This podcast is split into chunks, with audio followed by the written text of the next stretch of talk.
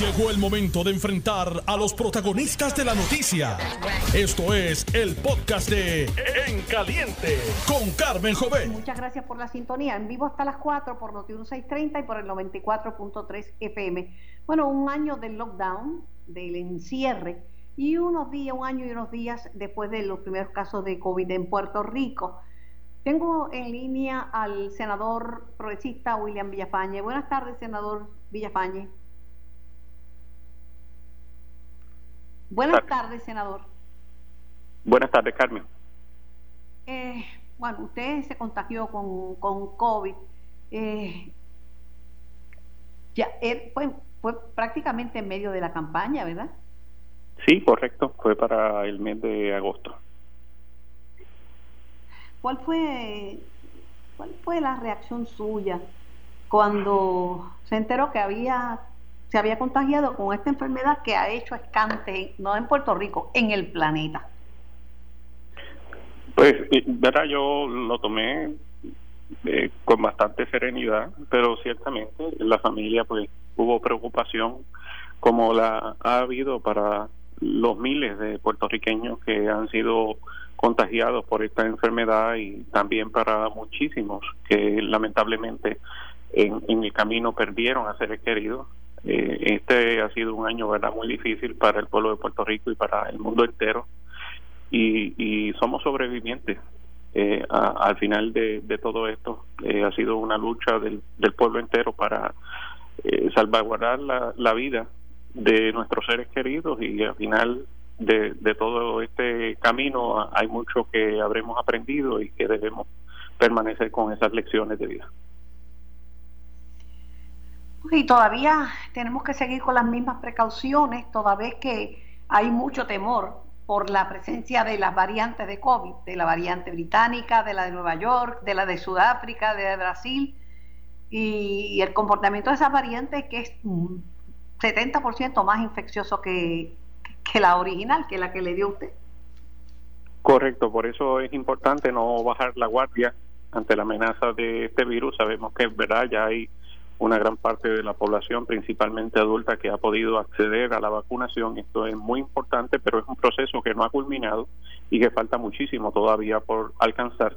Eh, lo importante es que continuemos con todas las medidas de seguridad necesarias y así protejamos la vida.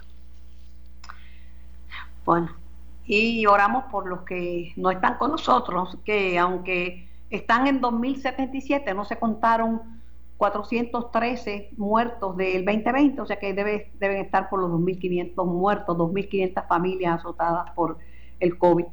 Oiga, sobre sus hombres le pusieron la responsabilidad de adelantar la estadidad. Eh, pues por segunda vez la Junta de Supervisión Fiscal le dijo que no a los fondos para la elección especial de los cabilderos. que se lo pidan a la legislatura. Sí, la Junta está errada en este asunto. La ley 167 del 2020 es clara en términos de eh, que hay que realizar un proceso de elección este próximo 16 de mayo. El, el Ejecutivo, eh, de manera consistente, ha estado cumpliendo con el requerimiento de reprogramaciones establecido por la Junta de Supervisión Fiscal a lo largo de los pasados cuatro años. La Junta nunca había requerido el que estas reprogramaciones fueran consentidas por la Asamblea Legislativa. Ahora de la nada surgen con este requerimiento y peor aún lo hacen en eh, total violación de lo que es las disposiciones de la ley promesa que establecen que la Junta no intervendrá en aquellos asuntos de la resolución del estatus político de Puerto Rico. Por lo tanto, hay una violación dual por parte de la Junta de Supervisión Fiscal al hacer este tipo de exigencias. Oiga, pero entonces había dicho el presidente de la Comisión Estatal de Elecciones que la fecha clave era el 12 de marzo para tener los fondos, que la ley obliga a hacer una campaña, que no tienen los fondos para la campaña, que la campaña debió haber empezado ya y que no hay dinero asignado, o sea que está en veremos esa elección. Sí, el Ejecutivo ¿verdad? no ha tirado la toalla y no se va a tirar en cuanto a este asunto. y estará eh, buscando los vehículos para acceder a los recursos para que se cumpla con la ley. Fíjate que no estamos hablando de algo que es un capricho ejecutivo, estamos hablando de algo que emana del mandato emitido por el pueblo puertorriqueño el pasado 3 de noviembre votando a favor de la estadía y por una ley que se creó por virtud precisamente de la Asamblea Legislativa para que se efectúe este evento el próximo 16 de mayo. Oiga, eh, da cuenta hace periódico El Nuevo Día que ha aumentado el respaldo al proyecto de Nidia Velázquez y Alexandria Ocasio Cortés y que no se sabe nada del proyecto de Darren Soto y la comisionada residente Jennifer González Colón. Dice que es muchas las interrogantes en ese proyecto. Bueno, cuando uno examina realmente detrás de la noticia, el, llamado respaldo que están planteando es de unas organizaciones eh, que pues, responden a unos intereses particulares a nivel eh, nacional que no son votos en el Congreso. Y cuando uno compara eh, la cantidad de endosos que ha recibido el proyecto de Jennifer González y Darren Soto, el, el proyecto 1522 que provee para un vehículo de admisión de Puerto Rico, eh, ya ese proyecto cuenta con 57 eh, eh, en cuanto al endoso, al apoyo, los sponsors, tanto de legisladores, representantes demócratas como republicanos. Oiga, ¿qué le parece la batalla legal que se está viendo en los tribunales, en la sala de la juez Anthony Cueva, eh, donde el candidato de Victoria Ciudadana, Manuel Natal Albelo, dice que el triunfo de Miguel Romero fue producto de un fraude. Pues lo, lo que lo que esperábamos, falta de evidencia, testigos que se presentan como neutrales, pero resultan ser testigos totalmente parcializados. Y, y pues ante la falta de, evidencia eh, debe debe estar eh, perdiendo eh, Manuel Natal en cuanto a sus reclamos. Bueno, por otro lado, le aumentan las voces pidiendo la renuncia al gobernador de Nueva York, Andrew Cuomo, en medio del escándalo por la, alegada alteración de las cifras de muertos en los asilos de ancianos y por las demandas de acoso sexual de que ha sido objeto, pero dice que no va a renunciar. Bueno, lo, importante, ¿verdad?, es que las autoridades investiguen si en efecto se han eh, realizado estas acusaciones y, y si así sea, pues que se, procese, ¿verdad? Ese, ese, ese debe ser el curso de acción. Gracias, eh, senador Villafañe, por su tiempo y por su participación en el programa. Linda tarde. Cómo no, igualmente para ti y bendiciones para nuestro pueblo. Claro, eh, tengo, era el senador Villafañe, tengo a la doctora Ángeles Rodríguez, epidemióloga y también infectóloga. Doctora Rodríguez, buenas tardes. Buenas tardes, Carmen, a usted y a su radio audiencia. Mi querida amiga, hemos sobrevivido este año. Eso parece, hasta ahora. Pero hay una preocupación muy grande con el tema de las variantes. Decía Toñita Novelo que 29% de los viajeros que llegan aquí tienen una de las variantes de, las, de los Estados Unidos o traen la británica que ya está allí, o vienen con la de California, con la de Nueva York, pero que, están presentes esas variantes a través de, entre otros, a través de los viajeros. Eso es correcto, y en cualquier momento podría surgir una variante puertorriqueña. Volvemos, el virus cuando se reproduce comete errores y eso crea un virus con características diferentes. Así que pues nosotros tenemos que presumir que cualquier variante que esté en cualquier sitio del mundo puede llegar aquí porque las infecciones hoy en día viajan. Así que lo que tenemos que hacer es prevenir, ocupándonos de mantenernos eh, protegidos eh, con las eh, estrategias que ya sabemos que funcionan, de distanciamiento social, del uso de mascarillas, del lavado de manos, no salir a sitios que no sea absolutamente necesario y no recibir viajeros que puedan estar infectados con esas variantes en nuestra casa, exigirle a los visitantes que se hagan su prueba antes de llegar. Hablando de viajeros, más, más adelante en el programa vamos a hablar con el secretario de Justicia, mi querido amigo Domingo Emanueli, porque le metió mano y le, pusieron cargos graves a los que mintieron en la declaración de viajeros y a los que estaban sin mascarilla, pero es que no podemos, ni, ni los pues locales, tiene que ser. que no podemos poner en peligro la vida de los demás. Exacto, uno primero educa, pero si la gente de todas maneras quiere desafiar, pues tienen que tener consecuencias las acciones, porque ya ha llegado a un nivel que realmente es asqueante, o sea que va más allá de que es una impunidad rampante, rampante y asqueante.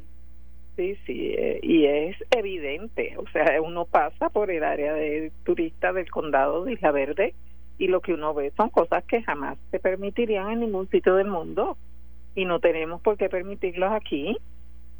O sea, este, ya los vecinos también del condado se han organizado. Este, a mí no me molesta si están en traje de baño y si tienen un bikini muy provocador o en tanga. A, cada cual, cada cual con lo suyo. Pero a mí me molesta la agresividad y la falta de, de, la mascarilla y el resentimiento y el encono cuando uno pide y exige un distanciamiento social que están bien agresivos, quieren acabar a, palo limpio cualquier cualquier recomendación que le piden, que, le, que, que hagan. Pues pero es que no, nosotros no estamos pidiendo nada, nosotros hemos establecido unas políticas públicas de parte del gobierno que las tiene que respetar el de aquí y el de afuera. Eso no es una petición. Si usted viene aquí, tiene que saber que tiene que acatar las ordenanzas y las leyes de este país. Y si no le gusta, usted se regresa a su país de origen. Pero si se quiere quedar aquí, tiene que respetar las ordenanzas y las regulaciones que se establecen en el país. Y eso tiene que ser sin excepciones. El de aquí y el de afuera. No, no, no el que sea. Bueno, se movieron. Ya tengo, tengo, tengo unos datos que a las dos y media voy a presentarle al, al pueblo de lo que ocurrió y lo que se hizo y las consecuencias. Oiga, doctora, eh, si a un grupo le pegó bien duro el COVID fue a los profesionales de la salud, entre, entre médicos y enfermeras, 30 muertos. Se dice fácil, pero gente que estaba tratando de salvar la vida de otro y encontró la muerte. Eso es así y volvemos, el número no, no representa el daño que hace en términos del servicio, porque esas personas estaban ofreciendo un servicio médico, ya sea el médico, la enfermera, el nutricionista, que conseguir una persona que haga eso va a representar entre 10 o más años de entrenamiento y de eh, experiencia que no se consigue dando una patada en el piso. Eh, eh, es un hueco significativo. Imagínese conseguir un Benji. Exacto. Con 30 y pico de años de experiencia en, en emergencias en centros médicos. Luis Quesada, el doctor Rubio, todos ellos son médicos con muchísimos años de experiencia. Este, y que estaban trabajando activamente y por eso se infectaron, no se infectaron porque estaban retirados y estaban en la casa y los llevó el nieto es porque estaban dando servicio activo todavía.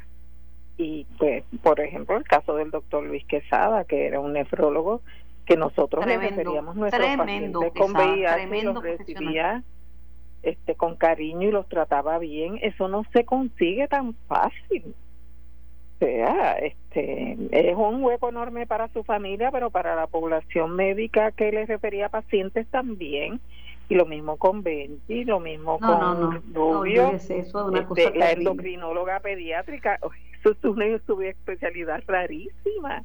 Perder una persona así es, un, hueco enorme.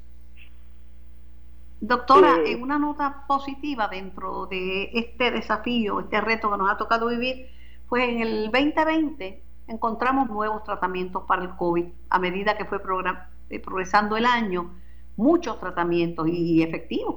Y además de eso, pues, en este año el comenzar la vacunación es un rayo de esperanza. Correcto, yo no veo la hora de que se empiece a expandir. Mis hijos están esperando desesperados que llegue su turno. Eh, eh where's, my vaccine? Es lo que dice el hijo mío. El que no quiera creer en esto, que no crea, pero yo quiero saber dónde está mi vacuna, pues yo me voy a vacunar. Y, y pues lamentablemente tenemos que seguir eh, manteniendo las prioridades en lo que hay más vacunas, pero una vez haya un aumento de vacunas significativo, vamos a vacunar cualquier brazo que esté un disponible. Un millón de dosis llegaron a Santo Domingo, República Dominicana, en el día de hoy. En el día de ayer, perdón, en el día de ayer. Motivo de satisfacción también. Sí, y que son tan efectivas, volvemos. O sea, no todas las vacunas tienen una eficacia tan alta. Eh, porque si bien no previenen infección, excepto un 70%, un 95% no va a desarrollar enfermedad severa u hospitalización. Eso es un éxito.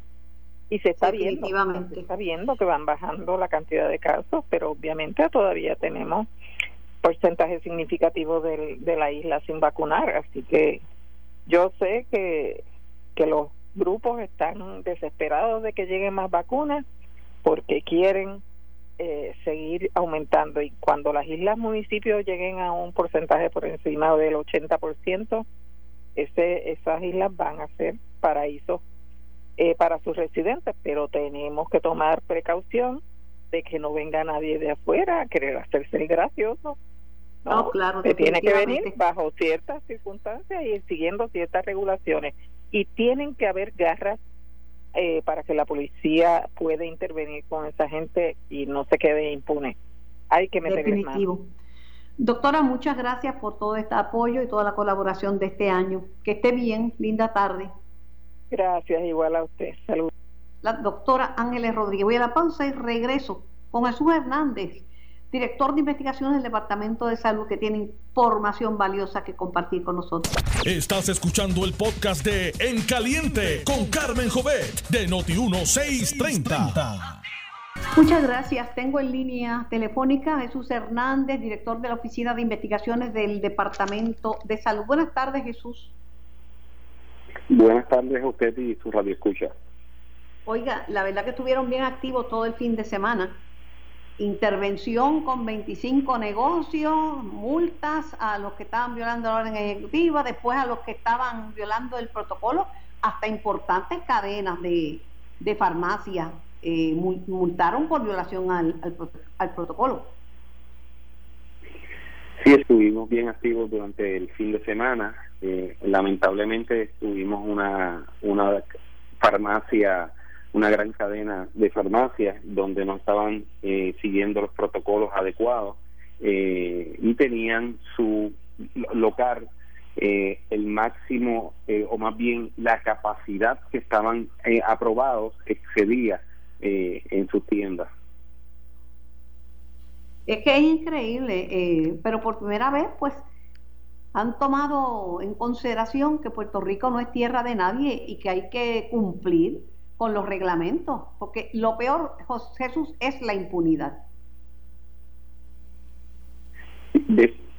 definitivamente, mire, nosotros eh, durante este fin de semana eh, empezamos a, intervenir con estas personas que de una manera u otra no estaban cumpliendo con las cuarentenas, eh, por lo cual vimos durante el día de ayer y durante el día de hoy la erradicación de cargos criminales eh, más allá de la orden ejecutiva donde establece unos delitos menos graves, a estos eh, perfecturistas se les radicaron cargos por violación al Código Penal, al artículo 212, que es proveer información falsa en un documento gubernamental, entiéndase en el Travel Declaration, eh, donde ellos informan una, dan la información en particular que se van a coger una cuarentena. Es que es terrible, es terrible. Y son gente, a uno se lo informaron en ausencia, no sé si porque ya se fueron de Puerto Rico, los que eran de Chicago. Porque eran de Chicago, dos de Chicago y una persona de Nueva York. Y, encima de esas violaciones que usted señala, eso también le, le imputaron el no guardar distanciamiento físico y el no tener la, la mascarilla puesta y estar en sitios aglomerados. Sí, este, logramos este eh, arrestar a la persona eh, residente de Florida, de igual manera a la persona de Chicago, eh, la persona de Nueva York, pues eh, estamos corroborando si evadió la jurisdicción. no obstante, la juez determinó causa en los delitos, un delito menos grave y un delito grave. Así que continuaremos los procesos judiciales eh, independientemente de la persona no esté presente. Hoy ustedes hicieron una rueda de prensa porque ya la cosa como que se está poniendo peor que antes y, van a tener que tomar medidas por la seguridad y además porque no únicamente es el problema de violación al protocolo del COVID y a la orden ejecutiva, esas peleas, bueno, el del Sheraton votaron a unos turistas que estaban en, el Sheraton que armaron una trifulca, los votaron del hotel. Y es bien lamentable la conducta de esta de estas personas este, en los diferentes puntos en el condado. Pudimos observar incluso visuales donde nosotros durante la noche de ayer tuvimos que intervenir con unos eh, norteamericanos solicitándoles que se pusieran las mascarillas eh, y básicamente eh, eh, nos profieran palabras sueces e incluso hasta nos intimidan obviamente para para incitarnos a, pelear con las personas, con estos individuos. Y eso es una conducta que nosotros no vamos a permitir. Tanto nuestro equipo de trabajo, eh, los, los, grupos interagenciales, Policía de Puerto Rico y todos los componentes, vamos a trabajar con el asunto más agresivamente. Hoy lo vimos en la reunión que tuvimos eh, con los diferentes eh, grupos de trabajo, el municipio de San Juan, Policía de Puerto Rico, Turismo para atender este tipo, este tipo de conducta de estos eh, turistas. Jesús, y en términos de los establecimientos, ¿qué, ¿en qué área estaban esos establecimientos y qué encontraron ustedes, eh, eh, en qué forma estaban esos establecimientos violando la orden ejecutiva? Encontramos aglomeración de personas dentro de los predios de su establecimiento, no velaban por el uso de mascarillas, en algunos casos no tenía incluso protocolo del COVID, que es algo que venimos siendo enfáticos el Departamento de Salud desde que empezó la pandemia. Eh, las barras abiertas donde comensales se sentaban en la parte frontal para el consumo de bebidas alcohólicas. Eh, una gasolinera, por ejemplo, eh, en la avenida Roosevelt, donde se estaba dedicando a vender bebidas alcohólicas e incluso eh, comida después de las 11 de la noche eh, fue cerrada por, por violación a la orden ejecutiva. Ese tipo de, conducta el Departamento de Salud no la va a permitir y vamos a continuar, ¿verdad?, haciendo nuestro trabajo como lo hemos hecho en el pasado. Ordenaron eh, el cierre de, de 15 establecimientos, incluyendo una farmacia de, de las de cadena. Sí, eh, es lamentable, ¿verdad? Eh, esa farmacia de cadenas no velaba por distanciamiento social, no tomaba temperaturas al entrar a, su, a sus facilidades, no tenía el protocolo del COVID-19. Eh, o sea que es, es una pena. Y es preocupante porque esas farmacias de cadenas están vacunando. Definitivamente, pero por eso el Departamento de Salud está velando porque se cumplan este tipo de protocolos eh, y las herramientas que tenemos pues es, básicamente cerrar la institución hasta que entren en cumplimiento. Dios mío, este, de los casos que estaban pendientes, ¿ha pasado algo? Eh, de los casos, básicamente los casos están eh, han sido citados, ¿verdad? Los que ya se han trabajado en las pasadas semanas eh, como por ejemplo el escape bar, eh, fue, fue básicamente se acusaron a todos los comensales eh, y pues ahora mismo estamos en, en el proceso de la vista preliminar. Y tenemos otros casos que vamos a estar sometiendo en las próximas semanas. de igual manera, pues continuamos nuestros esfuerzos para ayudar a la salud del pueblo de Puerto Rico y evitar la propagación de este tipo de contagios. Lo que me preocupa es que o sea, si esa gente se pone agresiva, ustedes si no tienen la asistencia de la policía, ¿qué va a pasar? ¿Que los agredan a ustedes como agredieron en el aeropuerto a uno de los empleados del Departamento de Salud? Sí, nuestro departamento, obviamente nuestro personal está preparado, ¿verdad? Eh, y de manera, manera ha sido adiestrado.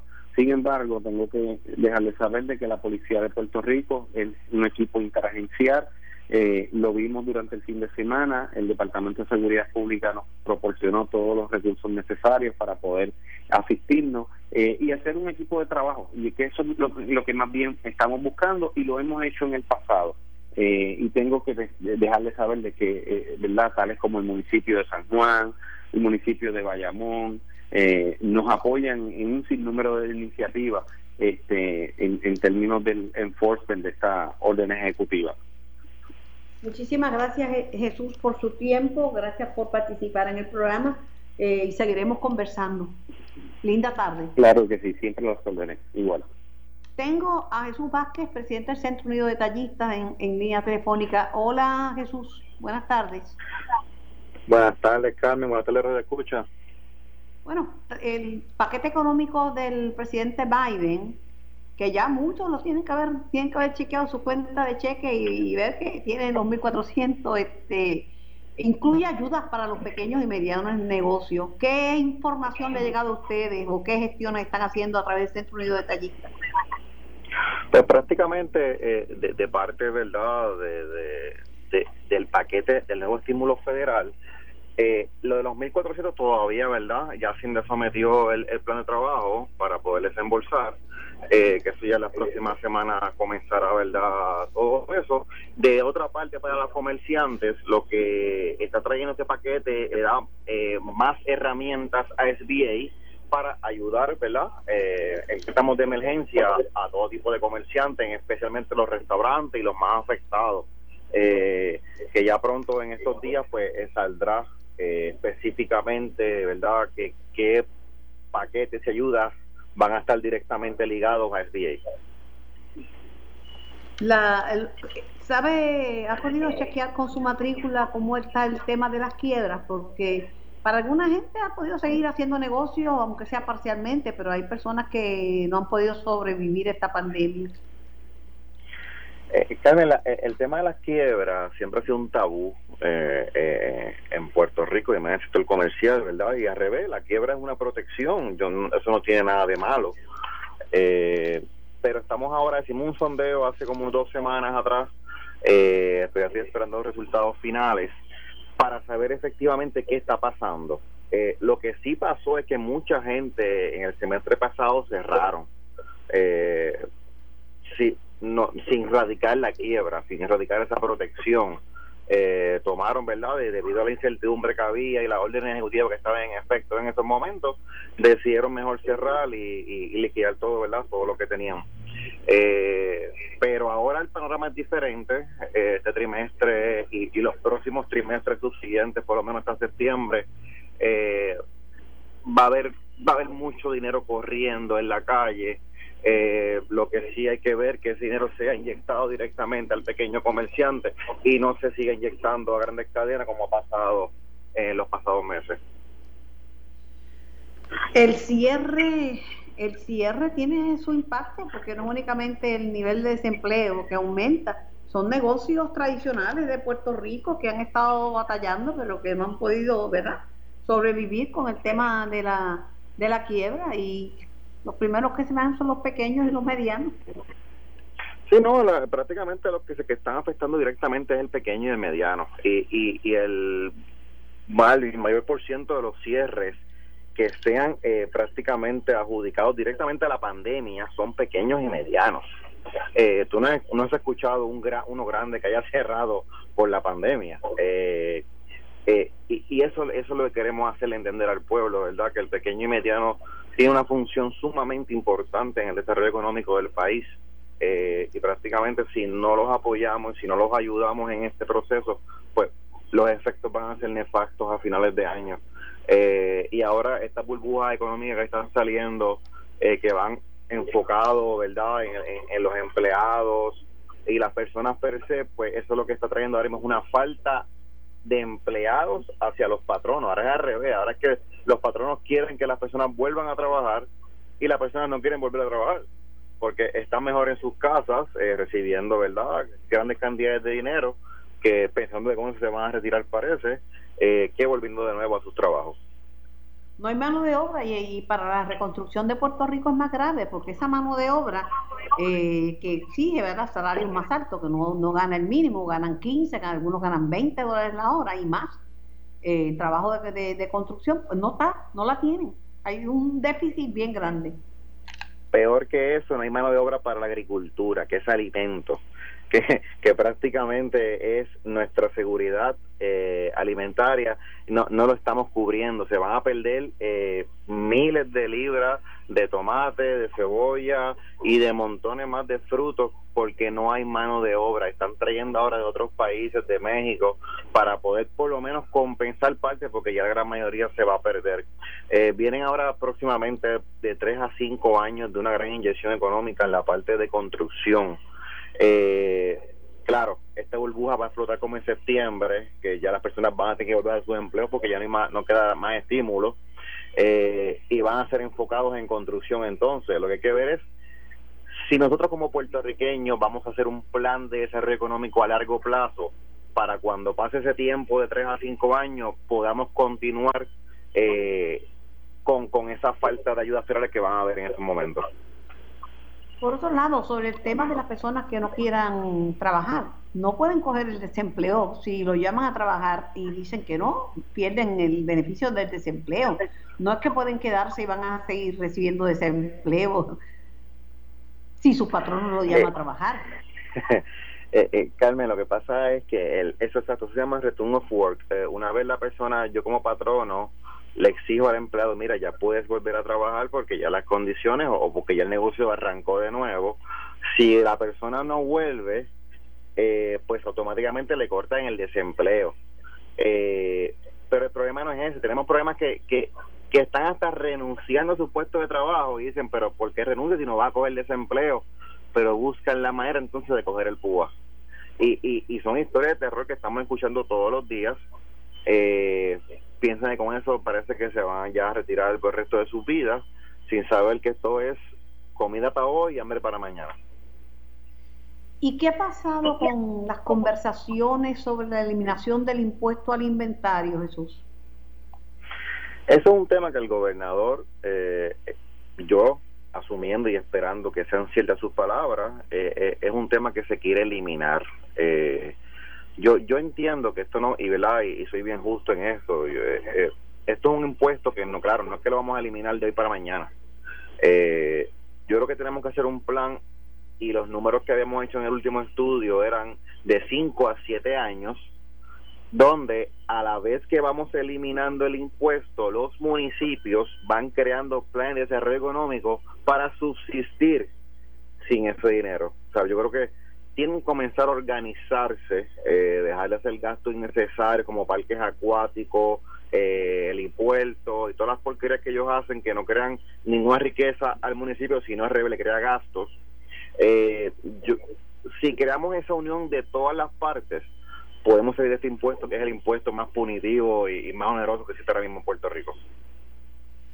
Por último, eh, hay una preocupación en los sectores de, en el sentido económico de que el aumento en el consumo podría quedar, crear un disloque entre la oferta y la demanda y dislocar la cadena de suministro Por, por el alza en, en, el consumo. Y esto por un lado podría generar escasez de productos pero también podría generar eh, un aumento en los precios ya se ha visto en el sector de alimentos un aumento dramático en el precio. Sí, ha habido un aumento en el, en el, en el, en el costo de los alimentos. Eh, y, y, da mucha gracia, ¿verdad? Porque a, lo mejor se podrá pensar que es por la, la, situación que está pasando ahora mismo de las ayudas, ¿verdad? Como la de los comedores escolares, que es la ayuda a la familia para los estudiantes, que es mucho dinero que entró a Puerto Rico, o por, o por todo el dinero que están recibiendo las personas. Eh, pero lo que se viene hablando de hace tiempo es que los costos marítimos siguen aumentando en cantidades exponenciales.